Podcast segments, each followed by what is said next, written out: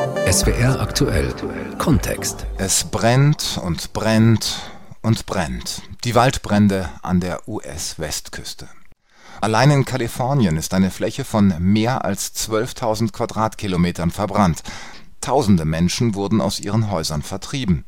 Doch die Brände sind nicht nur eine Naturkatastrophe. Die Frage, inwiefern der Klimawandel für das Ausmaß in diesem Jahr mitverantwortlich ist, sie spaltet Republikaner und Demokraten und ist eines der Themen vor der US-Präsidentschaftswahl.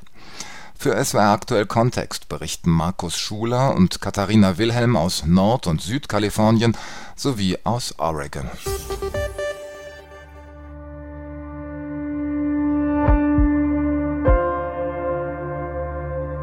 Tonight in California, fires burning at both ends of now the, the largest single fire in state history. California's Bobcat wildfire spreading so fast. It's This is unprecedented. Uh, this has never happened. At least a dozen people have suffered serious injuries from the creek. windy conditions mixed with a Die Feuer kommen jedes Jahr. Heiße Windböen fegen dann über die Steppen und Wälder im Süden und Norden des bevölkerungsreichsten Bundesstaates der USA. Weil die Energieversorger befürchten, dass ihre Strommasten den Winden nicht standhalten, schalten sie vorsorglich den Strom ab, um nicht unabsichtlich ein Feuer zu entzünden. Für die Menschen in Kalifornien heißt das, oft tagelang keinen Strom zu haben. Hitze, Dürre, Feuer und Luftverschmutzung. In Kalifornien sind die Auswirkungen der Erderwärmung mittlerweile deutlich zu spüren. Auf den ersten Blick sieht es aus wie ein Sommercamp. Viele Zelte sind im Garten des Vereins Elk Lodge in der Stadt Milwaukee in Oregon aufgebaut. Außerdem Bierbankgarnituren mit Essen und Kaffee. Dazwischen Desinfektionsmittel für die Hände. Doch die Menschen, die in den Zelten campen, haben Angst. Angst, alles verloren zu haben. Wir hatten keine Zeit. Wir bekamen die Warnung, packten Tierfutter, Kleidung und gingen einfach. Cheyenne hält ihren kleinen weißen Welpen auf dem Arm. Im Zelt hinter ihr schlafen drei Katzen. Ob ihr Haus noch steht, das weiß die junge Frau mit den roten Haaren und dem lilafarbenen Schal um den Hals nicht. Es sei von zwei Bränden bedroht worden, erzählt sie. Feuer, das sei für sie bislang immer ein Lagerfeuer gewesen. Nie sei sie aber einem Großbrand so nahe gekommen. I've never been that close to a fire that wasn't a happy little campfire. Allein in Oregon wurde eine halbe Million Menschen aufgefordert, ihre Häuser zu verlassen. Auch hier erlebt man im Jahr 2020 Waldbrände so heftig wie nie zuvor.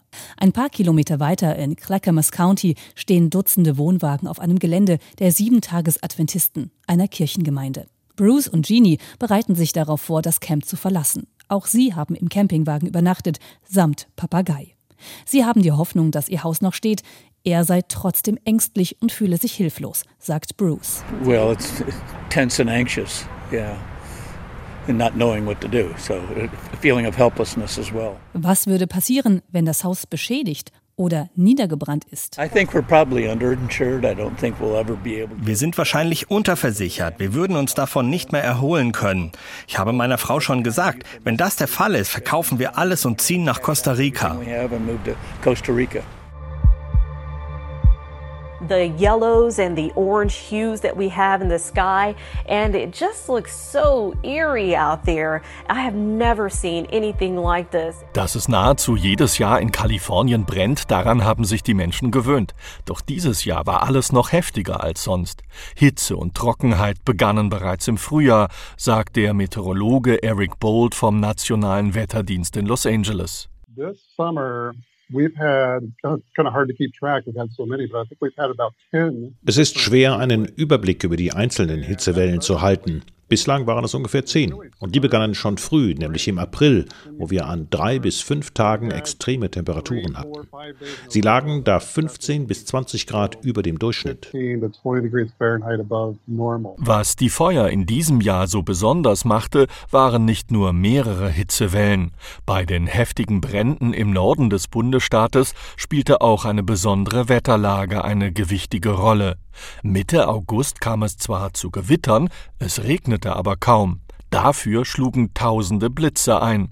Thomas Dienwiebel lebt seit gut zehn Jahren in Santa Cruz, einer Küstenstadt gut 100 Kilometer südlich von San Francisco. Sehr, sehr warme Temperaturen, fast 40 Grad in Santa Cruz, was sehr ungewöhnlich ist. Und äh, daraufhin gab es, äh, gab es dann zwei Nächte hintereinander äh, wirklich sehr intensive Gewitter. Ähm, soweit ich mich da erinnere aus den Medien, äh, sowas wie zweieinhalbtausend Blitzeinschläge je, je Nacht, allerdings kein so gut wie keinen Niederschlag. Die ständige Hitze hat schneller als üblich die Vegetation ausgetrocknet. In jener Augustnacht, als plötzlich tausende Blitze niedergingen, war es für kalifornische Verhältnisse selbst in den Nachtstunden extrem warm. Die Luft kühlte sich kaum unter 20 Grad ab. All das hat die Brände begünstigt. Der Meteorologe Eric Bolt ergänzt, It's a combination of many things.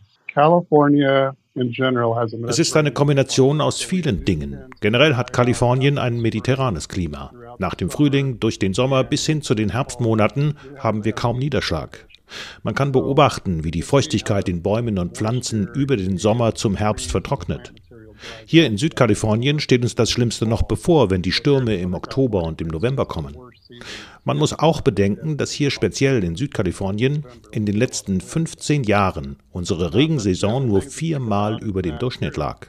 Wir sind in einer Langzeitdürre. Im Zeitraum zwischen 2011 und 2016 hatten wir eine der schlimmsten Dürren seit Aufzeichnung. So we have a long-term drought, and then between the years of 2011 and 2016, it was one of our worst droughts on record. Nachdem die Feuer fast vier Wochen an mehreren Stellen in Nordkalifornien tausende Quadratkilometer verwüstet hatten, setzte der zweite Teil der Naturkatastrophe ein. Tagelang war die Luft schwer belastet mit Ruß- und Rauchpartikeln. Der Himmel verfärbte sich orange. Mehrere Tage wurde es nicht richtig hell.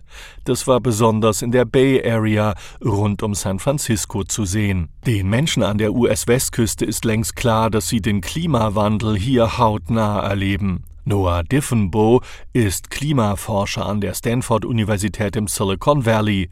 Er bestätigt, dass die Auswirkungen der Erderwärmung hier in vollem Ausmaß bereits zu spüren sind. So we're living uh, with a climate that's already changed. Uh, we're living with a climate that will change further as global warming uh, unser Klima hier hat sich bereits verändert und es wird sich wegen der Erderwärmung weiter verändern. Kaliforniens Klima ist nicht nur generell wärmer geworden, sondern es gibt auch mehr sehr heiße, trockene Phasen, die von heftigen Regenfällen durchbrochen werden. Der Schnee in den Bergen kommt nicht mehr so zuverlässig wie früher. Dadurch fließt das Wasser schneller ab und wird nicht von der Schneedecke gehalten. Aber von diesem Wasser sind wir in den warmen und trockenen Monaten abhängig. Das bedeutet ein höheres Feuerrisiko. Meteorologe Bolt stimmt dem Klimaforscher zu. Seit Jahrzehnten stellt er bei der Zusammenstellung und Aufbereitung der Wetterdaten für den Großraum Los Angeles einen schleichenden Wandel fest. Climate change is something that uh, you can't really measure immediately. Der Klimawandel lässt sich nicht unbedingt messen. Man kann nicht sagen, dass bestimmte Feuer oder die Hitzewelle durch Klimawandel bedingt sind. Aber wenn du dir die Daten anschaust, das Gesamtbild von dem, was diesen Sommer, was in den vergangenen zwei Jahrzehnten oder was in diesem Jahrhundert passiert ist, dann sehen wir, dass die Zahlen hochgehen. Die globale Erwärmung scheint zu den Hitzewellen beizutragen und der Schwere der 30 Feuer. Genau das hat uns die Klimaforschung immer wieder gesagt. Die Modelle zeigen, dass das Klima heißer wird. Wir werden längere Hitzewellen und mehr starke Dürren haben. Das, was ich gerade beschrieben habe, ist ja genau das, was wir erleben. Wir leben also schon in diesem veränderten Klima, wo es schwer ist, die Veränderung direkt zu messen. Dennoch sehen wir jeden Tag die Ergebnisse. But we are seeing the results of what's happening on a daily basis. Nur einer will davon nichts wissen, dass wiederkehrende Brände, die Hitzewellen und die lange Dürreperioden etwas mit der Erwärmung unserer Erde zu tun haben. Es ist der US-Präsident Donald Trump. Es wird kühler werden. Sie werden sehen, sagte er auf einer Pressekonferenz. Und als ein Politiker entgegnete, ich hoffe, die Wissenschaft stimmt Ihnen zu, ich glaube nicht, dass es die Wissenschaft wirklich weiß. I wish science agreed with you. well, I don't think science knows actually. Der Besuch des US-Präsidenten in Kalifornien war kurz. Er sah sich die abgebrannten Gebiete nicht einmal persönlich an.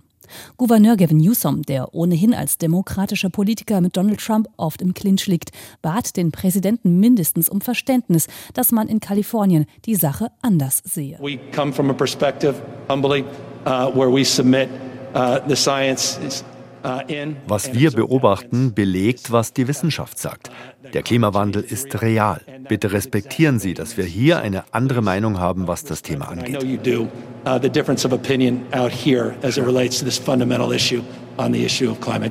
Präsident Trump lässt nur eine Meinung zu, seine. Er behauptet, das Forstmanagement in Kalifornien habe versagt. Es sei zu wenig abgestorbenes Holz und Sträucher aus den Wäldern entfernt worden. Trumps Argument ist nicht neu. Das hatte er auch schon bei seinem letzten Brandbesuch vor zwei Jahren behauptet. Ganz von der Hand zu weisen ist der Vorwurf aber nicht. Gouverneur Newsom räumt ein, dass es Verbesserungsbedarf beim Beseitigen des toten Holzes gebe. Er gibt allerdings auch zu bedenken, 57 Prozent unseres Waldes wird vom Bund verwaltet, nur drei Prozent von Kalifornien. Wir brauchen also Hilfe und wir werden mitarbeiten, um die Ursache der Brände zu bekämpfen. Das Forstmanagement ist tatsächlich ein wichtiger Punkt. Da sind sich fast alle Experten einig. Die Wälder müssen regelmäßig von trockenem Unterholz und Sträuchern bereinigt werden. Nicht erst seit ein paar Monaten, seit Jahrzehnten wurde dies offenbar verschlafen. Dabei gibt es ein uraltes Wissen in der indigenen Bevölkerung, wie man erfolgreich Brände bekämpfen kann. Vor hunderten Jahren brannten die indigenen Völker nämlich Teile des Landes regelmäßig und kontrolliert ab. Das kultivierte oder traditionelle Abbrennen wurde dann aber von den weißen Siedlern verboten, erklärt John Goody, Vorsitzender des North Fork Mono-Stammes. They came with their concepts of being afraid of fire. Ihr Konzept war einfach, Angst vor Feuer zu haben. Sie verstanden Feuer nicht im Sinne des Werkzeugs, mit dem man Land gewinnen und verjüngen kann. Deswegen haben sie mit Unterdrückung reagiert. Lange Zeit galten diese kontrollierten Feuer als verpönt, sie waren sogar verboten. Seit einigen Jahren nähern sich die Seiten aber wieder an. Mittlerweile gibt es Partnerschaften zwischen verschiedenen Stämmen und dem Forstdienst. Trotzdem, weil lange Zeit wenig bis gar nichts kontrolliert abgebrannt wurde, gibt es zu viel brennbares Material am Boden. Auch das kontrollierte Abbrennen kann deswegen nur langsam und vorsichtig vollzogen werden. Es ist ein langfristiges Projekt, sagt Hugh Safford, Ökologe der US-Forstbehörde dem Radiosender NPR.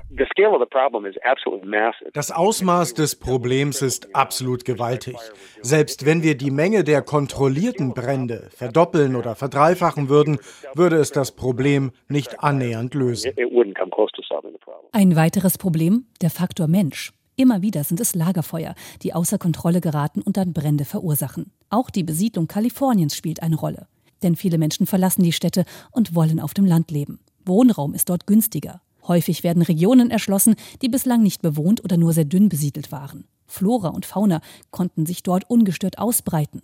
Jennifer Montgomery von der kalifornischen Forstmanagement Task Force nennt das Risikozonen.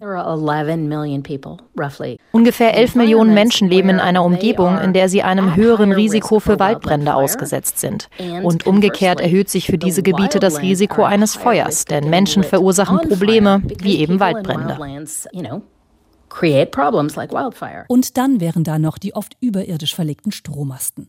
Immer wieder sind durch Wind umgeknickte Masten und Funkenflug für Brände verantwortlich. Fragt sich, ob diese nicht einfach unter die Erde verlegt werden können. David Ford, ein Vertreter des Stromkonzerns Edison, hält dieses Vorhaben für nicht leistbar. The cost associated with undergrounding uh, is much more expensive. Die Kosten sind einfach zu hoch. Außerdem sind einige Gebiete mit Schluchten und Bergen schwer zu erschließen. Und wenn es Stromausfälle gibt, können wir diese schneller finden, wenn die Leitungen über der Erde verlaufen. Die Erderwärmung ist in dem Hightech-Staat längst kein Menetekel mehr. Kalifornien ist zum Beispiel für den real existierenden Klimawandel geworden. Hitzewellen, Feuer, Luftverschmutzung, dieses Perpetuum mobile des klimatischen Niedergangs stellt eine ernsthafte Bedrohung für Millionen Menschen und die kalifornische Wirtschaft dar. Mittlerweile macht ein neuer, ein sarkastischer Begriff die Runde, das neue Normal. Für SWR aktuell Kontext haben Markus Schuler und Katharina Wilhelm aus Nord- und Südkalifornien sowie aus Oregon berichtet.